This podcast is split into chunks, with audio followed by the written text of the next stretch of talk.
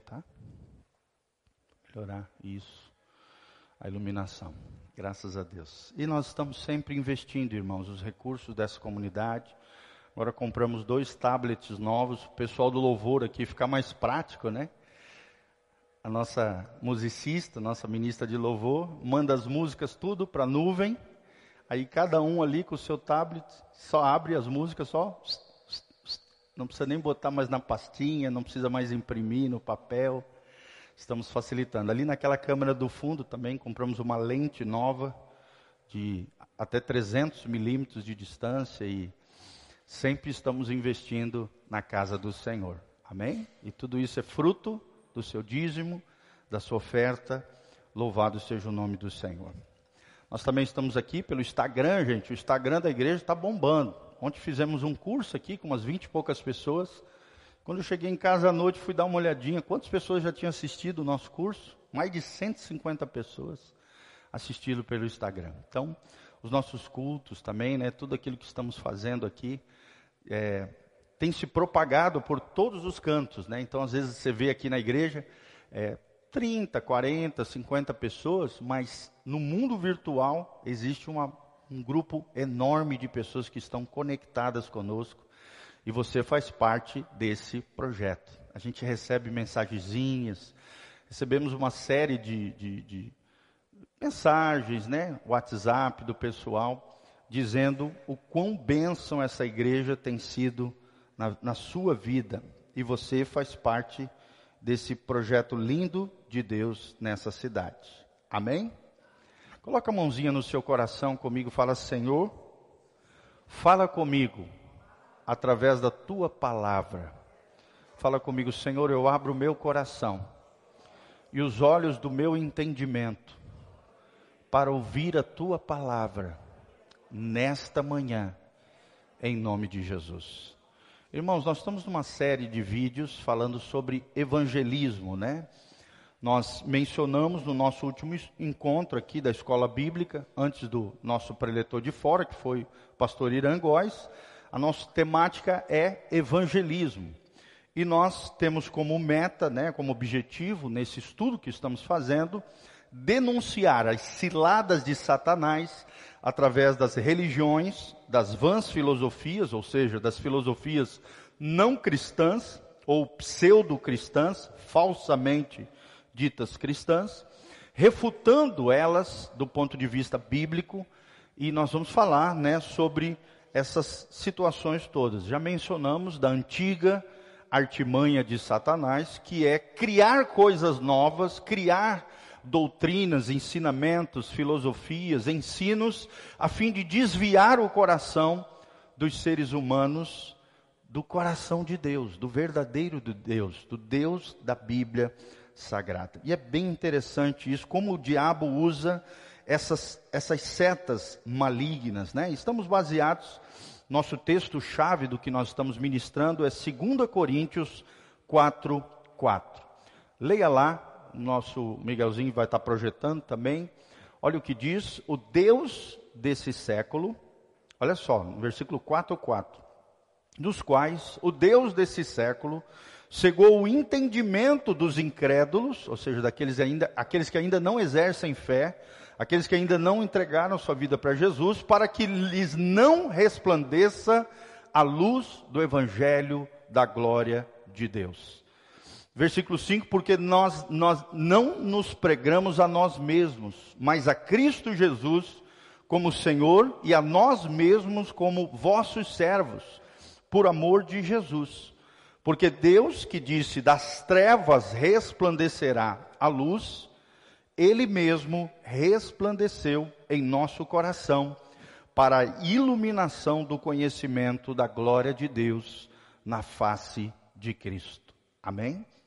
Quero destacar o versículo 4, nos quais o Deus desse século, você pode ver que Deus aqui está com D minúsculo, é uma referência a Satanás, ao diabo, ao falso Deus que se acha governante né, do mundo, e a Bíblia diz: o mundo jaz do maligno, foi entregue por Adão e Eva a Satanás, no sentido da sua influência, da sua interferência. O Deus desse século cegou o entendimento dos incrédulos para que lhes não resplandeça a luz do evangelho da glória de Cristo, o qual é a imagem de Deus. Quem é que é a imagem de Deus? O próprio Cristo. E os seguidores de Cristo também devem se tornar dia a dia, pelo Espírito Santo, a imagem de Jesus. Agora a gente regula o volume aqui, fica mais fácil. Graças a Deus. Amém? E nós lemos ali em João 1:1 que o Verbo se fez carne, habitou entre nós, e ele era a vida, e ele era a luz do mundo, sim ou não, irmãos? E tem um detalhe naquele trecho que nós lemos no início do culto, é que a luz prevalece sobre as trevas.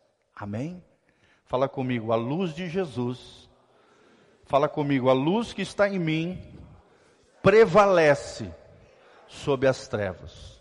Mas é bem interessante, gente, esse versículo de 2 Coríntios 4:4 nos deixa bem claro que Satanás faz de tudo para impedir com que as pessoas reconheçam a luz do evangelho. Sejam de alguma maneira cegadas, desviados seus corações. As mentiras permaneçam, os enganos, as fortalezas mentais, o que a Bíblia chama de sofismas, que são mentiras com aparência de verdade. Que elas permaneçam na mente e no coração das pessoas, para que a luz do Evangelho, o Evangelho transformador de Jesus Cristo, de alguma maneira não penetre nas suas mentes e nos seus corações e eles não cheguem à salvação. Então, assim, a Bíblia deixa bem claro que Deus não quer que nenhum se perca, mas que todos cheguem ao pleno conhecimento da salvação. Amém? Mas existem os mensageiros desse evangelho. Quem são os mensageiros, gente?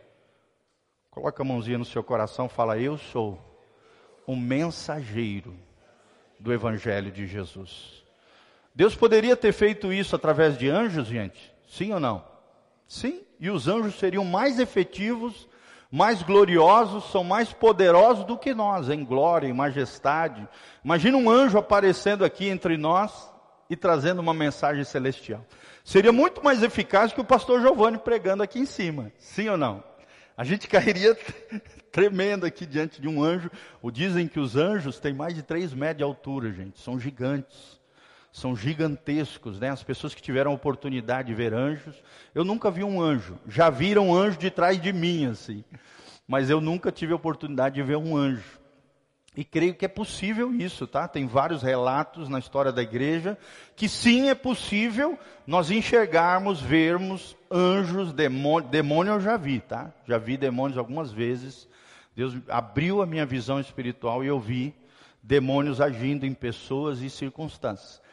Mas é interessante isso, o mundo espiritual é real. Fala comigo, mundo espiritual é real. Deus podia ter dado essa missão aos anjos e eles seriam mais eficazes do que nós, sim ou não? Mas Deus deu a nós o privilégio de sermos cooperadores na sua obra, mensageiros da luz de Cristo, do evangelho da salvação. E a pergunta é essa: será que nós temos cumprido a nossa vocação? E aí a gente tem que ter um cuidado, porque geralmente as pessoas na igreja se tornam passivas, e é tudo que o diabo quer que você seja inoperante, infrutífero, passivo, achar que só o pastor e os obreiros têm que ganhar as almas para Jesus. Eu dou meu dízimo, eu venho no culto, tá bom demais. Não, irmãos.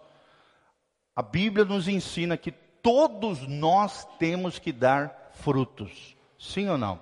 Sim, quem faz a obra de convencimento é o Espírito Santo, mas eu e você com a nossa vida, com o nosso testemunho e falando de forma sábia, inteligente com as pessoas sobre Jesus, ganhemos pessoas para Jesus. Amém? E é isso que nós estamos tentando fazer a partir desse púlpito, todos os domingos pelas manhãs, trazendo essas ferramentas para que vocês sejam mais e mais frutíferos, abençoadores, pregadores do Evangelho de Jesus. Foi o que nós falamos falamos sobre as artimanhas do diabo, falamos sobre o poder do evangelho, o evangelismo como um destruidor de fortalezas e enganos do inimigo. E agora, hoje, nós vamos falar sobre as pontes incompletas do romanismo. Fala comigo, as pontes incompletas do romanismo.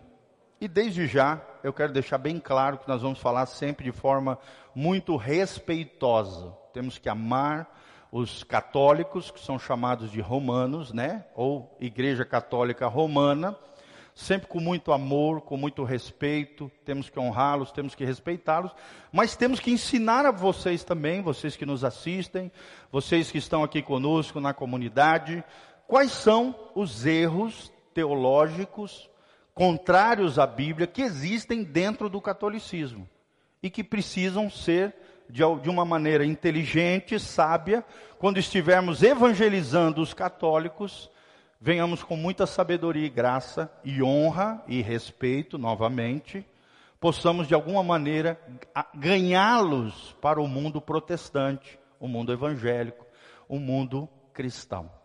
Amém? Quem quer produzir muito fruto para Deus? Lembre-se que nós somos chamados para produzir frutos, frutos de arrependimento, frutos do Espírito Santo e frutos que são vidas que nós saqueamos o inferno e entregamos nas mãos de Jesus, aos pés de Jesus. Esse é o nosso papel.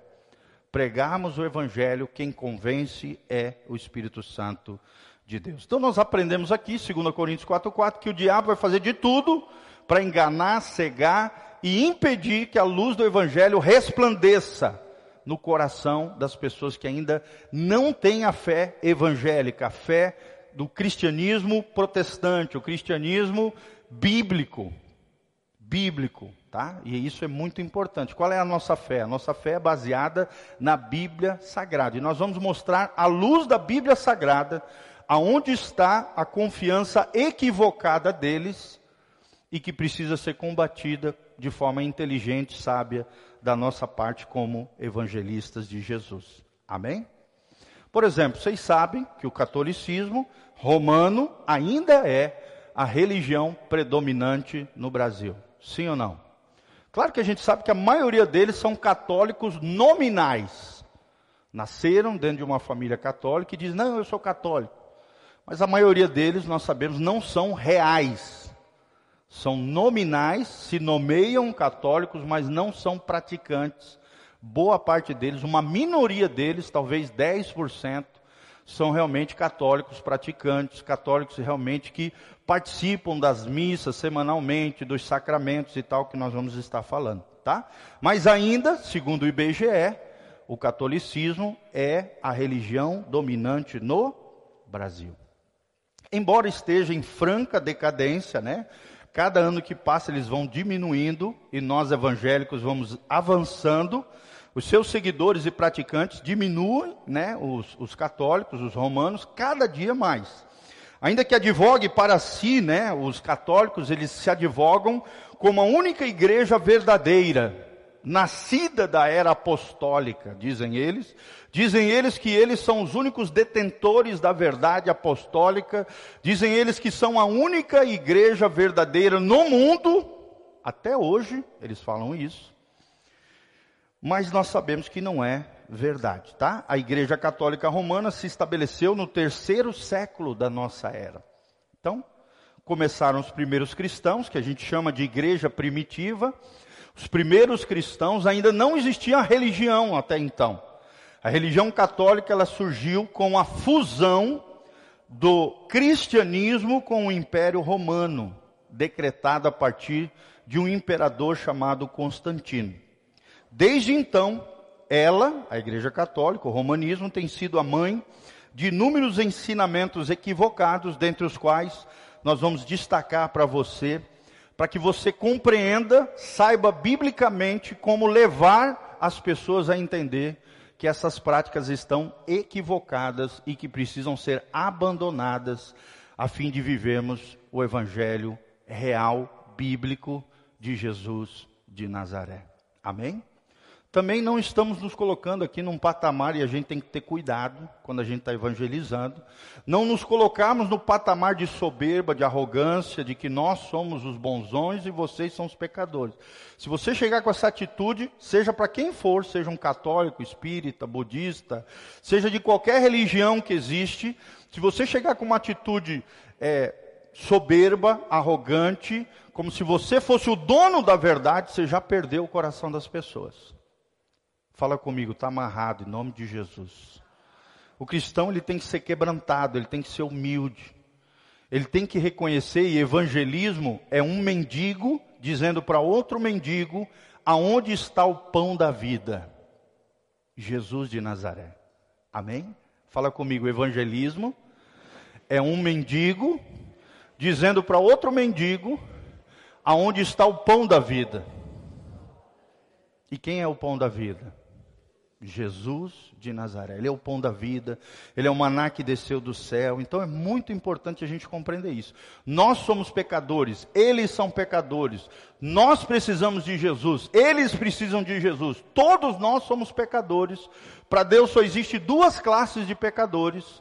Os pecadores que se arrependem, que reconhecem que são pecadores e se arrependem, se abrigam aos pés da cruz, reconhecem a obra de Jesus e vivem a fé bíblica, aos pés de Jesus, com inteligência, com quebrantamento, com humildade, reconhecendo que não são eles, não é pelas suas obras, não é porque, por aquilo que fizeram, mas por aquilo que Jesus fez, pela graça de Deus e pela misericórdia de Deus, hoje nós somos salvos pela graça de Jesus de Nazaré. Amém? Fala comigo, não é por aquilo que eu fiz, mas é por aquilo que Jesus fez por mim. E isso humilha a gente, quebranta a gente, nos põe de joelho aos pés da cruz. Irmão, se você não tiver de joelho aos pés da cruz, você ainda não é salvo.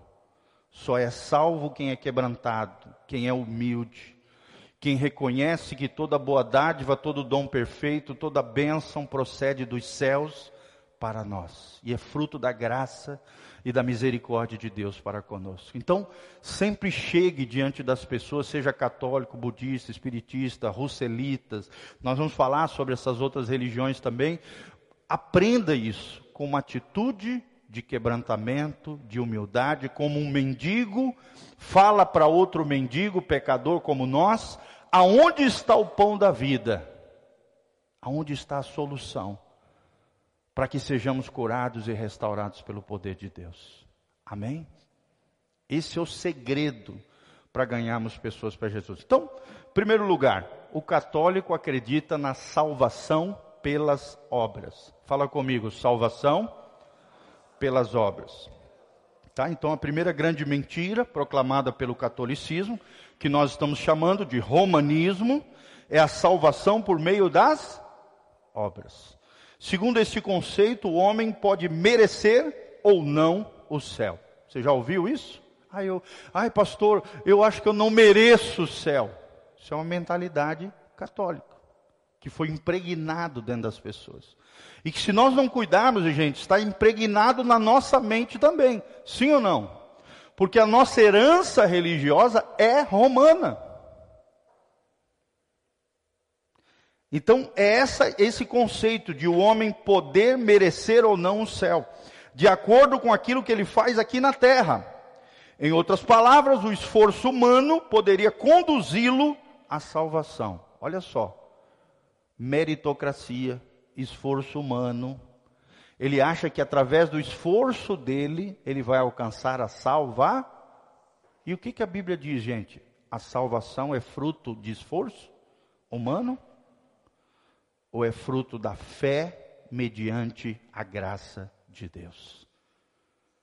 Fala comigo, é fé, é confiança. E lembre-se que fé é três coisas, é o tripé da fé: confiar, entregar e descansar. Fala comigo, confiar, entregar e descansar. Quem tem fé, confia. Quem confia, entrega. Quem entrega, descansa no Senhor. Mas não é por obras, irmãos. Em contraste com esse ensinamento, a Bíblia é clara em afirmar, abra comigo aí, Efésios, filho, Efésios 2, de 8 a 9. Olha o que diz o texto sagrado, em contraste, em contraponto àquilo que o romanismo ensina. Eles dizem que a salvação é pelas obras. É de acordo com aquilo que eu faço aqui na terra.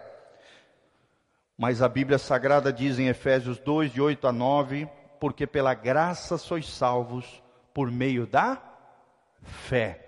E isto não vem de vós, é um dom de Deus, é um presente de Deus, é fruto da graça de Deus, não vem das obras, para que ninguém se glorie diante do Senhor.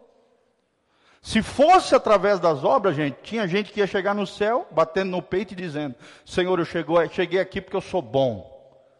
Porque eu fui um bom homem, uma boa mulher, um bom pai, uma boa mãe, um bom filho, um bom religioso. Mas a Bíblia está dizendo que não vem através das obras, vem através da fé.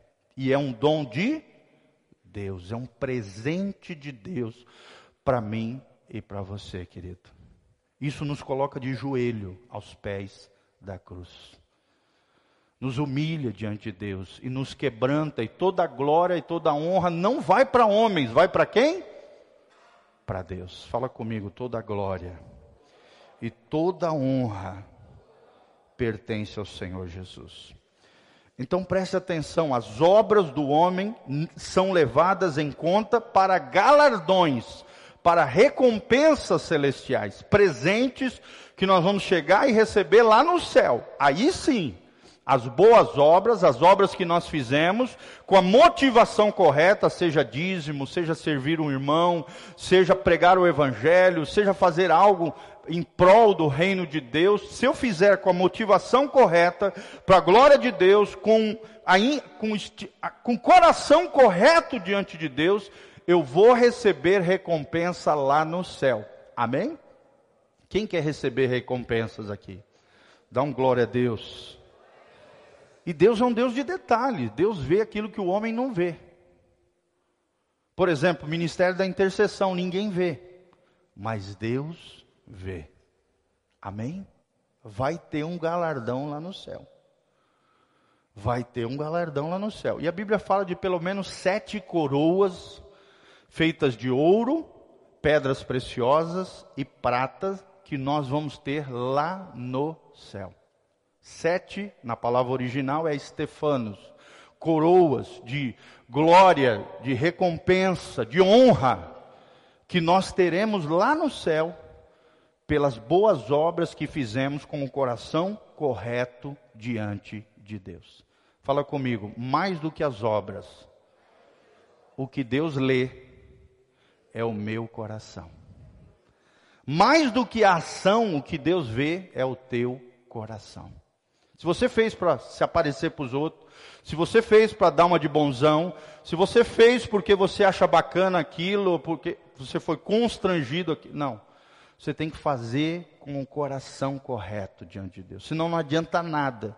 Senão vai passar pelo fogo, no que a Bíblia chama de tribunal de Cristo, vai virar palha, feno e, pedra, e, e palha, feno e madeira. Vai ser detonado pelo fogo nesse tribunal. Mas se for ouro, prata e pedras preciosas, vai formar uma coroa que você vai receber e Jesus vai colocar sobre a sua cabeça. Amém? Ouro significa santidade, vida consagrada, dedicada ao Senhor. Prata significa confiança na obra redentora de Jesus, na obra da cruz. Prata significa isso. E pedras preciosas significa a beleza da criação, a glória de Deus revelada nas suas criaturas. E isso é tremendo. A salvação não é pelas obras, mas as recompensas vêm os galardões vêm através das boas obras. As obras do, hom do homem são levadas em conta para o galardão, no caso dos salvos. Ou então, o peso do castigo, no caso dos perdidos. As boas obras, com o coração correto, na vida de quem é salvo, vai virar galardão. Na vida de quem é ímpio, as más obras vai se tornar castigo e condenação eterna. Fala comigo, está amarrado, em nome de Jesus. Ninguém quer fazer mais, mais obras aqui, né? Em nome de Jesus, porque isso vai gerar castigo. condenação. E vai ter níveis diferentes de castigos, tormentos eternos e condenações lá no céu. Mas nunca lembre-se que as obras têm relação com a salvação. A salvação vem mediante a fé e é fruto da graça de Deus. Tem uma sequência de passagens bíblicas que confirmam essa verdade. Se você estiver anotando aí, Romanos 3, 20, Romanos 11, 6, Gálatas 2, 16 e Isaías 64, 6. Filho, abra lá para mim, Isaías 64, versículo 6. Isaías 64, versículo 6. Olha só o que, que diz o texto sagrado. Somos como impuros, todos nós, todos os nossos atos de justiça são como trapo de imundícia. Murchamos como folhas e como vento, as nossas iniquidades nos levam para longe. O que, a Bíblia está dizendo? Quem confia em si mesmo está confiando num trapo de imundícia. O que, que é o trapo de imundícia? Para você ter uma ideia, gente, eram os panos que as mulheres usavam nos dias da menstruação. É como se fosse o mods hoje. É assim que Deus vê as nossas justiças. O que a gente acha que fez de bom. O que a gente acha que a gente pode confiar em nós mesmos. É igual o trapo de imundícia, não tem valor espiritual, não tem não tem nada de mérito em nós. Todo mérito, toda honra, toda glória pertence a quem? A Jesus. Até as coisas boas que você produz e faz, é Deus agindo através de você. É o que a Bíblia diz. É Deus quem efetua em vós o querer e o realizar. Fala comigo, o querer e o realizar.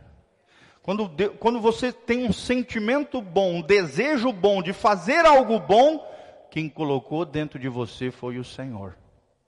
E quem te capacitou a realizar aquilo de bom através da sua vida também foi o Senhor. Amém? Paulo fala isso em Coríntios, ele diz assim: Eu sou o que sou pela graça de Deus. Eu sou o que sou pela graça de Deus, mas essa graça não me foi inútil ou vã, pelo contrário, eu me esforcei mais do que todos eles ou seja, eu lutei pelo Evangelho, eu preguei o Evangelho por todo canto.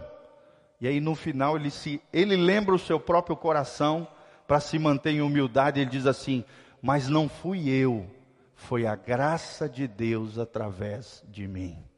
Amém? Fala comigo, foi a graça de Deus através de mim. É igual João 15, né? A Bíblia fala que o Pai é o agricultor, que Jesus é a videira verdadeira, nós somos os ramos, todo ramo que dá fruto, o Pai vem, poda, corta, né? No sentido de, de podar, para que a gente dê mais fruto ainda. Aqueles que não dão fruto são cortados e lançados no fogo. Mas no final desse trecho, além de Deus indicar o que Ele espera de nós, que sejamos frutíferos, que demos muito frutos para a glória de Deus, no final Jesus diz assim, no meio ali do trecho, ele diz assim: sem mim nada podeis fazer. Fala comigo, sem Jesus, eu não posso fazer nada de bom. Aprenda isso, gente. Tudo de bom que você faz, que o pastor Giovanni faz, que nós fazemos, é fruto da graça e do mover de Deus através de nós. Não sou eu, diz Paulo, é a graça de Deus em mim. Amém? Se você é um bom pai, uma boa mãe, um bom marido, um bom filho, uma boa ovelhinha aqui para o pastor Giovanni, pastor Aildo, você faz isso para a glória de Deus e não é você. Quem promove o desejo é Deus e quem realiza esse desejo de Deus em você é o próprio Deus. Amém? A gente, o que, que Deus espera de nós? É que a gente se renda. Quanto mais rendido você for diante do Senhor, mais Deus vai promover a glória de Deus através da sua vida. E eu não sei vocês, gente. Eu quero me render a Deus. quero me entregar à direção do Espírito Santo, ao governo de Deus. Quanto mais você se rende a Deus, se entrega a Deus, de, de, de coração, de verdade, mais a glória de Deus se manifesta através da sua vida. Amém? Mas quando você alcançar o sucesso, a vitória, a bênção, a conquista, lembre-se, não é você, é a graça de Deus através de você. Amém? Coloca a mãozinha no seu coração comigo e fala: Eu sou o que sou pela graça de Deus. E essa graça não vai se tornar vã ou inútil. Eu me esforçarei mais do que todos eles para a glória de Deus, não apenas eu, mas a graça de Deus que está em mim. Coisa linda, né? Olha só, a graça de Deus te dá identidade. Eu sou o que sou pela graça de quem não ainda compreendeu a graça de Deus não, não sabe a sua identidade de filho. Outra coisa, é a graça de Deus que te capacita a se esforçar em prol do reino de Deus e para a glória de Deus. E no final de tudo, essa mesma graça te humilha, te quebranta diante de Deus e te lembra que não é você, é a graça de Deus através de você. Amém? Coisa linda, né, gente? Então é totalmente diferente do romanismo. O romanismo confia que a salvação vem pelas obras, que aquilo que a gente faz aqui na terra vai definir se eu sou salvo ou não. E tadinho, os católicos, os romanos, eles ficam assim, se você pergunta para ele, você já é nascido de novo, você tem certeza da sua salvação? Ele, ele, ele, ele, ele, fica perdido, ele fala, ah, eu acho, quem sabe, no final da minha vida, quem sabe se Deus tiver misericórdia de mim, eu vou ser salvo. Ele não tem convicção, certeza da sua salvação. Não tem, gente. Por quê? Porque ele acha que é por mérito, é pelas obras, é por aquilo que ele faz, é se ele for na missa, é se ele tomar a hóstia, né? é, se ele, é se ele obedecer os sacramentos, os rituais. É que talvez no final da vida, se Deus tiver graça e misericórdia dele, ele talvez seja sábio, salvo. Segundo princípio nós vamos aprender, equivocado ou ponte incompleta do romanismo é o culto às imagens. Fala comigo, culto às imagens. O que, que a Bíblia diz lá em Êxodo 20, versículo 4? Coloca lá, filhão. Êxodo 20, versículo 4. Aqui já já mata essa, essa questão de culto às imagens, gente. O primeiro mandamento bíblico escreve o seguinte: está lá no Decálogo, nas dez, nos dez mandamentos, nas principais dez leis da Torá, da lei de Deus, do Pentateuco, da lei mosaica.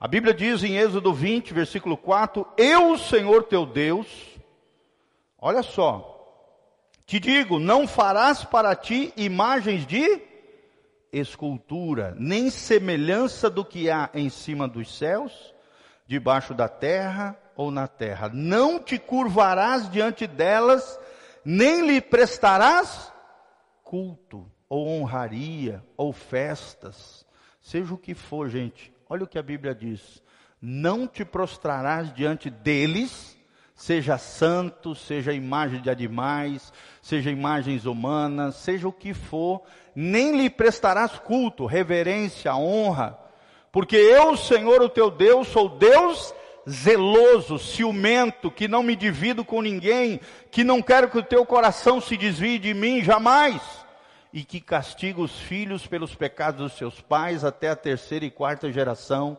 daqueles que me despreza. Olha só, o poder da maldição, que é o mal em ação. Se você não estiver em Cristo, protegido pela cruz, pelo sangue de Jesus, pelo Senhor, a maldição, o mal em ação se perpetua até a quarta geração. Fala comigo, até a quarta geração. E o detalhe está no final: daqueles que me aborrecem, ou seja, daqueles que continuam quebrando as minhas leis. Mirando, fazendo coisas abomináveis, coisas contrárias àquilo que eu falo na minha palavra.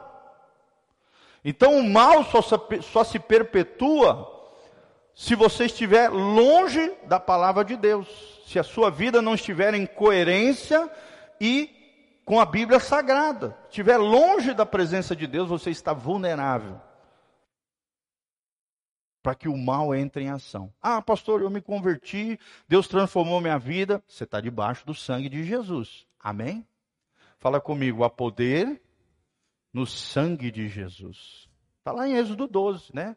As casas que foram marcadas pelo sangue dos cordeiros lá, segundo a ordem de Deus, o anjo do mal, o anjo não podia tocar naquelas casas. Não podia. Não podia adentrar naquela casa, porque havia sangue nos umbrais, nas janelas, nas portas. O sangue do cordeiro, um tipo, um símbolo do sangue de Jesus que seria vertido na cruz do Calvário. Fala comigo, na minha casa, ao sangue de Jesus. Amém? Você acredita nisso, gente? A proteção do sangue de Jesus. O sangue de Jesus nos purifica, nos redime, nos reconcilia com Deus. O sangue de Jesus nos protege do anjo da morte, dos demônios que tentam assolar e afligir os lares das pessoas. Então, entenda isso. É proibido biblicamente se ajoelhar, adorar, se curvar, prestar culto a qualquer tipo de imagem de escultura. No entanto, no catolicismo romano, as imagens têm prioridade por serem elementos indispensáveis no culto e na fé deles. Como qualquer outro ídolo do paganismo, as estatuetas da Igreja Católica são formas de idolatria que se confrontam com a Bíblia Sagrada. Sim ou não? Sim. Está em confronto, a Bíblia diz para não fazer. Se você procurar na Bíblia, você vai encontrar mais de 300 versículos que proíbem a idolatria. 300. Então é vasto os textos bíblicos contrários a isso. Ao meu pai mesmo que está aqui, ele era líder da renovação carismática católica. Começou a ler a Bíblia. Pai, fica de pé aí, pessoal, te conhecer aí. Ó, esse menino bonito aí, tá vendo? Meu pai vai estar à noite, tá? Aqui ministrando. Isso. Ele lendo a Bíblia sozinho, percebeu que tinha coisas da religião que ele fazia parte na época que eram contrárias à palavra de Deus. Não teve como. Graças a Deus. Rompeu, saiu, foi expulso, ó. Foi expulso. Pior ainda. É. É, começou a perguntar para os padres, né? Começou a, a, a, indagar o porquê que eles tinham essas práticas. Aí, às vezes, eu já vi relatos de irmãos que foram perguntar, que eram católicos, foram perguntar para os padres, foram perguntar para os religiosos lá da religião deles, e eles falaram: Ó, oh, cara, é melhor você até ir para a igreja evangélica. O próprio padre indicou para a pessoa sair da igreja e ir para a igreja evangélica. E, gente, eles sabem que isso é errado. Um padre fica no mínimo de oito a nove anos num seminário. Ele estuda quatro anos de filosofia e quatro anos de teologia. Eles sabem que aquilo que eles fazem é equivocado. Claro que existe uma lavagem cerebral neles, através dos escritos ali, né, do romanismo, para que eles tenham um argumento de fazer com que as pessoas creiam neste engano que é o nosso versículo base que nós lemos. O Deus desse século tem cegado o entendimento das pessoas para que não resplandeça a luz do Evangelho, para que eles permaneçam na cegueira espiritual.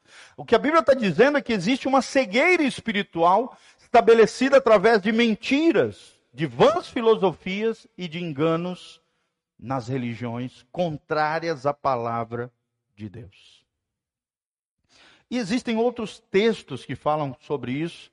Salmo 115, de 2 a 8, Ezequiel 14, versículo 6, Levíticos 26, versículo 1, Deuteronômio 4, 23, Isaías 44, 17 a 18, Jeremias 10, 5, Oséias 4, 12, Atos 17, 16 e 26 e 1 João 5, 21. Um monte de versículo que condenam o culto às imagens. Fala comigo, salvação pelas obras e culto às imagens. Terceira doutrina equivocada tem relação com esse culto às imagens, que é o culto aos santos. Fala comigo, culto aos santos. A outra prática do culto romano é a veneração, ou seja, a adoração pelos supostos santos da igreja. Pessoas que já morreram e foram endeusadas, canonizadas pela Igreja Católica. O que nós estamos chamando aqui de romanismo. Fala comigo, Igreja Católica, romanismo. Sim. Ao contrário do que a Bíblia ensina, tendo como santos todos aqueles que se converteram a Cristo e nasceram de novo, Romanos 1,7, coloca lá, filhão, Romanos 1,7. Olha só, olha o que é santo do ponto de vista de Deus. É todos os cristãos. Todos aqueles que nasceram de novo, todos aqueles que levam Deus a sério, todos aqueles que vivem a vida da fé debaixo da graça de Deus. Romanos 1:7. A todos os que em Roma são amados de Deus e chamados para serem santos. Olha só que Romanos foi escrito para os irmãos que estavam na cidade de Roma. Ou seja, todos os irmãos. A vocês, graça e paz da parte de Deus, nosso Pai e do Senhor Jesus Cristo. Então, todo verdadeiro cristão é um santo, ou seja, é um separado. A palavra santo fala de ser separado para um propósito. Quem aqui foi separado para um propósito de Deus? Levanta as duas mãos para os céus comigo e fala: Senhor, eu fui separado para a glória de Deus e para o propósito de Deus. Então coloque isso na tua cabeça, irmão. Você foi separado para o propósito divino. Você é santo, não porque você é perfeito. Não existe santidade no sentido de perfeição na condição humana. Só Jesus, na condição humana, foi um santo perfeito. Todos nós somos santos e imperfeitos. Porque a nossa santidade não provém de nós, não é pelas obras, não é pelos nossos méritos, mas é pela justificação. A ação divina de declarar justo os homens e as mulheres perante Ele em amor pelos méritos de Jesus. É isso que significa justificação a ação de Deus de declarar o homem e a mulher justos, santos perante Ele, em amor pelos méritos e para a glória de Jesus. Por isso que toda Santa Ceia eu falo aqui, irmãos, não é por causa de você, não é por causa de mim, não é porque a gente é bonzinho, não é porque a gente é da casa na rocha, não é porque a gente vem todo domingo no culto, não é porque a gente procura fazer tudo certo, não. Toda honra e toda glória pertencem a Jesus. Você tem uma cadeira cativa na mesa do Senhor, no local de Santa Ceia, como fruto da graça de Deus pelos méritos de Cristo. Não é por causa de você e de mim, é por causa dele. Amém? Fala comigo, é por causa dele. Então, ao contrário do que a Bíblia ensina, tendo como santo todos aqueles que se converteram a Cristo e nasceram de novo, o catolicismo confere algumas pessoas poderes de divindade e estimulam o culto, a comunicação com tais personalidades. E essas pessoas, gente, já morreram. Sim ou não? Todo santo da Igreja Católica só se torna santo canonizado depois que ele morreu. Então, na verdade, você está se comunicando com alguém que já foi que já morreu.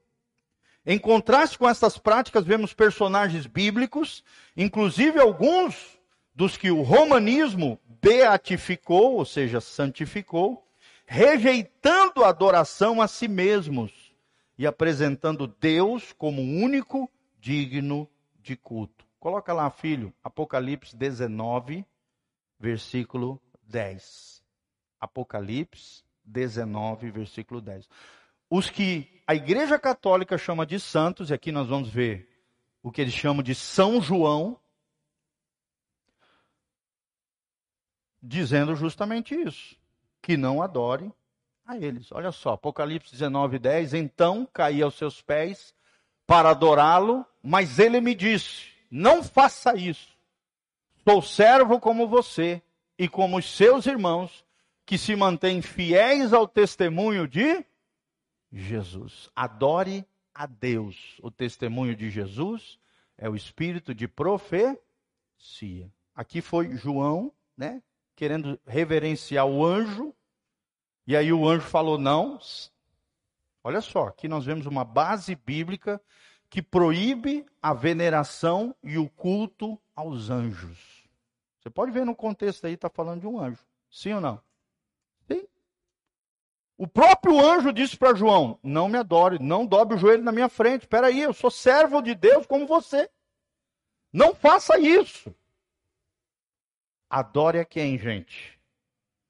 Adore a Deus. Abra comigo também Atos 10, 25 a 26. Já estamos encerrando, tá, gente? Calma, fica tranquilo. 10.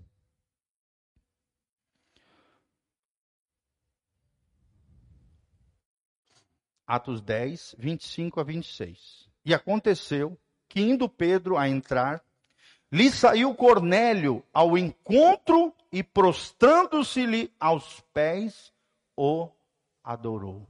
Olha o erro aqui. Cornélio tinha recebido é, é, a salvação, vai receber logo em seguida, através do apóstolo Pedro, que a Igreja Católica chama de São Pedro. Quando Cornélio se dobrou, se prostrou aos pés e adorou a Pedro, olha, olha a reação de Pedro que nos ensina aqui: que nenhum ser humano deve ser adorado. Fala comigo, nenhum ser humano deve ser adorado. Nem filho aos pais, nem marido à mulher, nem mulher ao marido. Não faça isso. A mulher pode chamar o marido de senhor. Isso está na Bíblia, tá? No, no sentido de honrá-lo.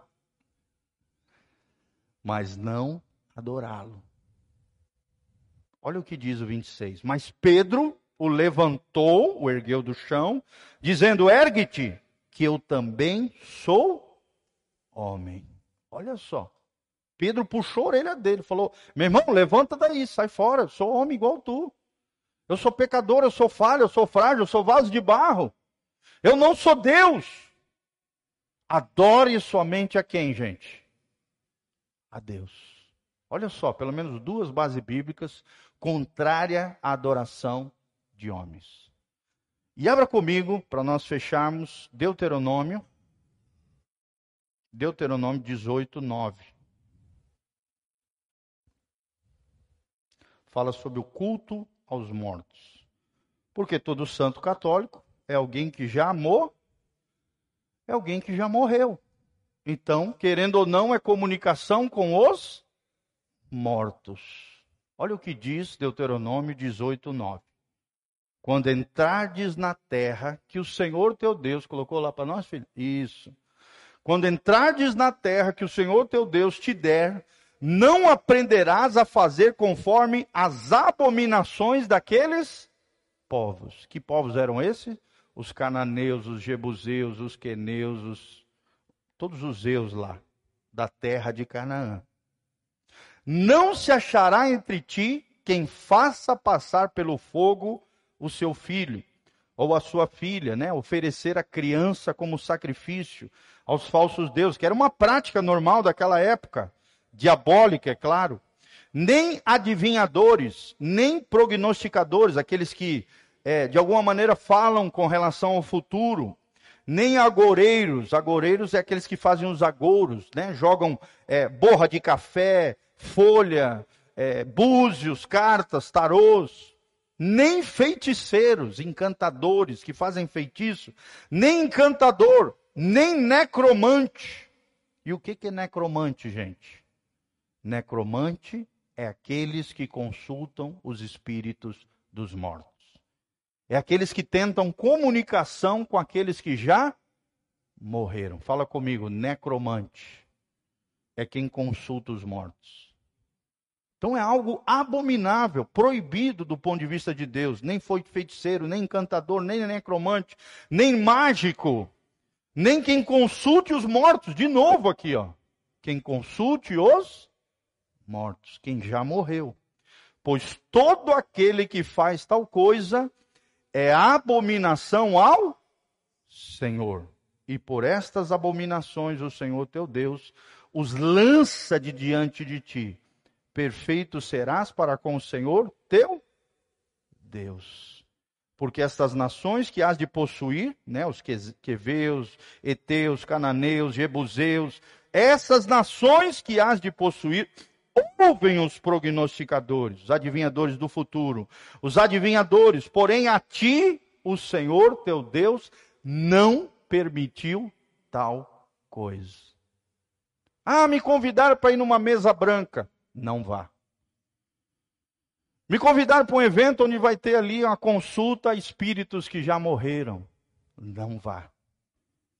É proibido, é abominação, Deus não permite aos seus filhos, às suas criaturas, terem comunicação, consultarem aqueles que já morreram. E há uma pergunta, gente: todo santo católico está vivo? Sim ou não? Não. A própria doutrina católica diz que ele só pode ser canonizado, beatificado, santificado após a sua morte. E toda oração ao santo, né, veneração, se encurvar, adorar, e nas festas deles. Ah, me convidar para uma festa lá de São João. Não vá. Porque João não gostaria que você fizesse isso, muito menos Deus. Ah, mas é... não vá. For uma festa caipira, né, dentro, entre famílias ali, né, com dizeres de fazenda, coisa, eu não vejo problema. Mas se for festa de São João, festa consagrada, qualquer santo que seja, não vá. Porque a Bíblia proíbe tal prática. E isso surgiu a partir do momento que o Império Romano se contaminou e contaminou, e vice-versa, um contaminou o outro, quando se fundiu com o cristianismo, o paganismo romano se infiltrou dentro da igreja e surgiu aí o romanismo, a igreja católica. Ok? Alguém não entendeu? Sim ou não? Todos entenderam, gente? Alguma pergunta? Ficou alguma dúvida? A salvação é pelas obras? Sim ou não? Não. Podemos fazer o culto às imagens? Sim ou não? Podemos cultuar os santos, entre aspas? Não. Claro que muitos desses santos foram homens piedosos, pessoas maravilhosas. Dentro da história da igreja, muitos deles estão ali. Foram homens, mulheres maravilhosos, só que foram tomados numa posição de divindade que Deus não deu para eles. Eles mesmos ficariam horrorizados do que fazem com o nome dele e as práticas que são feitas com relação a eles. Ok? Todo mundo compreendeu? Fala, querido. Fala, Marco. Sim, exatamente. Está dentro aqui. Isso, da Mariologia. É, exatamente, tá? Existe sim adoração. A Maria, né, tu falou, né? Sim, também equivocado, tá? É o próximo ponto aqui, que na continuidade nós vamos falar, tá? A exaltação de Maria. É o próximo tópico. Não vai dar tempo hoje, já deu o nosso horário, mas muito bem lembrado, tá, irmão? É isso mesmo. Eclesiastes 9, do 3 a 6. Coloca lá, filhão. Eclesiastes 9, do 3 ao 6, para nós finalizarmos aqui. Eclesiastes 9, do 3 ao 6. Olha o que diz. Este é o mal que há em tudo o que acontece debaixo do sol. O destino de todos os de todos, né, os homens é o mesmo. O coração dos homens, além do mais, está cheio de maldade e de loucura durante toda a vida. E por fim, eles se juntarão aos mortos. No final de todos, a não ser que Jesus volte e você estiver vivo, todos experimentarão o quê? A morte física. Todos, e por fim, todos eles se juntarão aos mortos. Alguns para condenação eterna e outros para o gozo eterno. Continuação, vai. Quem está entre os vivos tem esperança. Até um cachorro vivo é melhor do que um leão morto. Em outras palavras, ele está dizendo: aproveite a vida boa que Deus te deu, dentro dos limites estabelecidos pela palavra de Deus. Amém?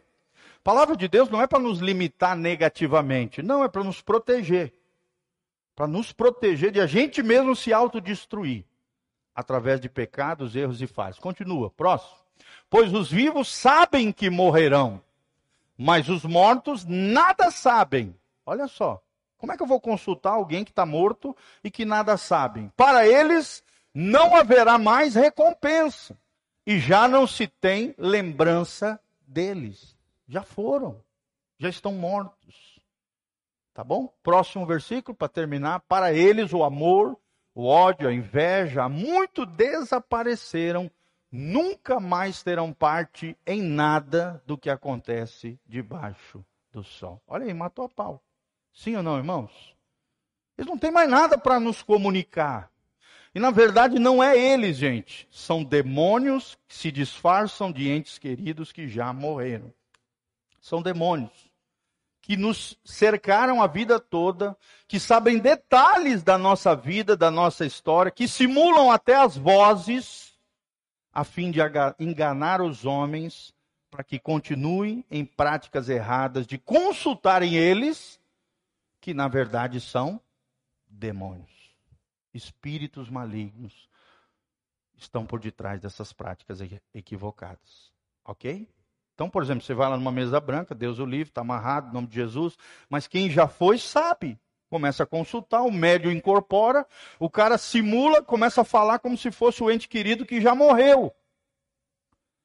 E fala detalhes da vida, a pessoa começa a chorar, a se emocionar, achando que está falando com o ente querido que morreu, mas na verdade está falando com um demônio que está tá dando risada, enganando, lesando aquela pessoa e propagando uma prática abominável aos olhos de Deus. Amém, gente? Aprenderam? Então, aprendemos essas três práticas equivocadas e depois nós vamos continuar o nosso estudo aqui. Quem aprendeu coisas maravilhosas aí? Um glória a Deus. Salvação não é por obras, proibido o culto às imagens e proibido o culto aos chamados santos. Quem é santo aqui? Dá um glória a Deus. Todos nós somos santos. Amém? Louvado seja o nome do Senhor. Coloque-se de pé na presença do Senhor. Pega esse vídeo, pega esse, esse material, né? Propague com a gente ali, compartilhe para que o máximo de pessoas saiam desses enganos perniciosos que existem, são fortalezas de engano artimanhas do maligno que tentam aprisionar as pessoas no engano e na mentira. Vou terminar com 2 Coríntios 4,4. O Deus desse século tem cegado o entendimento dos incrédulos para que não resplandeça a luz do Evangelho de Jesus Cristo, o qual é a imagem de Deus. Amém? Vamos trazer luz a esse mundo em trevas e a luz resplandecerá em meio às trevas. Feche os seus olhos, coloque a mão no seu coração. Pai, nós estamos aqui diante da tua presença gloriosa. Obrigado por esse material maravilhoso, Pai, que nós estudamos juntos aqui. À luz da tua palavra, Pai, nessa escola bíblica dominical, que esse material seja divulgado através da internet. Muitas e muitas pessoas saiam, a Deus, do engano, saiam, a Deus, das artimanhas do maligno, sejam libertos, venham para a luz, venham para a luz do Evangelho de Jesus de Nazaré, o Evangelho Salvador de Cristo. Como diz a tua palavra, e conhecereis a verdade, a verdade vos libertará. Se o Filho vos libertar, verdadeiramente serão salvos, Pai. Seremos salvos, seremos libertos, seremos curados pelo Senhor. Que a tua palavra se propague em todos os cantos, em todos os lugares. Que o Evangelho de Jesus Cristo, poderoso, glorioso, que exalta o próprio Deus, seja propagado em todo canto e a luz de Deus brilhe em meio às trevas, Pai. E as trevas sejam dissipadas, destruídas, arrancadas das mentes, dos corações. Nós queremos orar de forma intercessória, em batalha espiritual agora, sobre a nossa cidade e região noroeste do Paraná, que toda cegueira espiritual caia por terra, sejam amarrados todos os demônios que cegam o entendimento das pessoas, para que não resplandeça a luz do Evangelho, toda cegueira, toda mentira, todo engano, todo sofisma, toda fortaleza, todo, todas as trevas caiam por terra no nome de Jesus que venha a nós o teu reino, que seja feita a tua vontade, assim na terra como é feita nos céus, porque teu é o reino, o poder e a glória para todos sempre. É o que nós te pedimos de todo o coração, Senhor, para o louvor e glória do teu nome, em nome de Jesus. Levante as suas mãos para os céus, que o Senhor te abençoe desde Sião, que o Senhor faça resplandecer o seu rosto sobre ti e te encha com a sua paz. Que o Senhor te dê vitória sobre os teus inimigos espirituais. Que você tenha sucesso, bênção, prosperidade, conquista, muita graça da parte do Senhor. Que você viva de fé em fé, de glória em glória.